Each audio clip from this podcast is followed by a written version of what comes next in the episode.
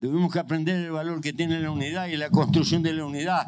Y que no hay unidad posible si no hay mutuo respeto y si no se está dispuesto a negociar las diferencias y tener y establecer programas que no son hasta el juicio final. Porque hasta el juicio final no sé. No se puede. Son para tres, cuatro años, son para una etapa. Después nos ponemos de acuerdo, pero tenemos claro, hay una frontera, una frontera natural que tiene que ver con la distribución de la riqueza, con la visión de clase.